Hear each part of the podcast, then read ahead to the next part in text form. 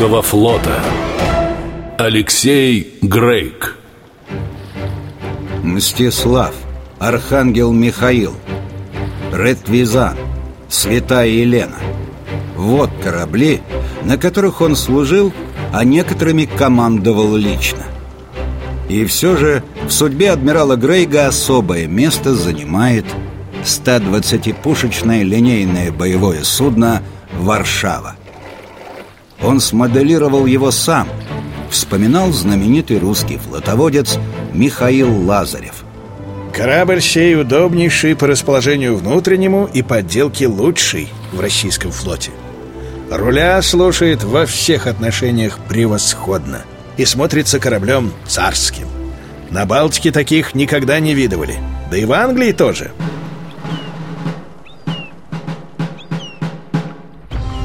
Лазарева можно назвать учеником Грейга.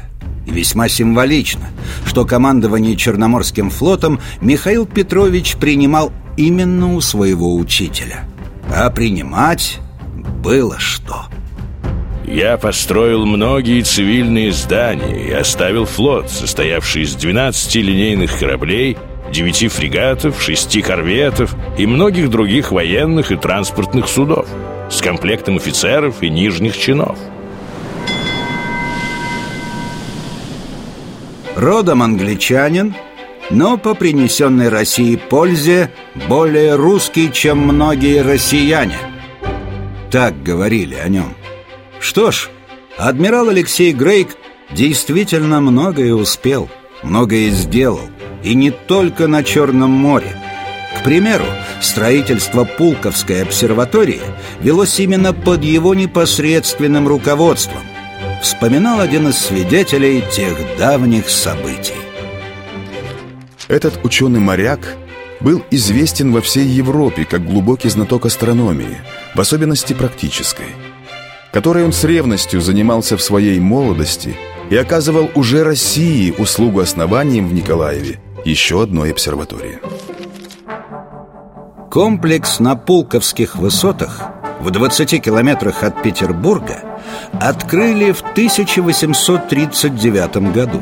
На торжественном мероприятии присутствовал император Николай I. Государю понадобились сутки, чтобы прийти в себя от увиденного, после чего адмирал Грейк получил высочайший рескрипт следующего содержания –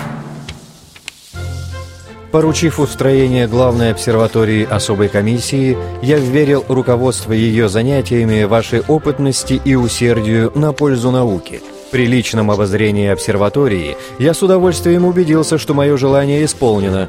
Воздвигнутое на Пулковской горе здание вполне соответствует своему назначению. Вознаменование моего благоволения всемилостивейше жалую вам бриллиантами украшенную табакерку с моим портретом – пребываю к вам всегда благосклонным».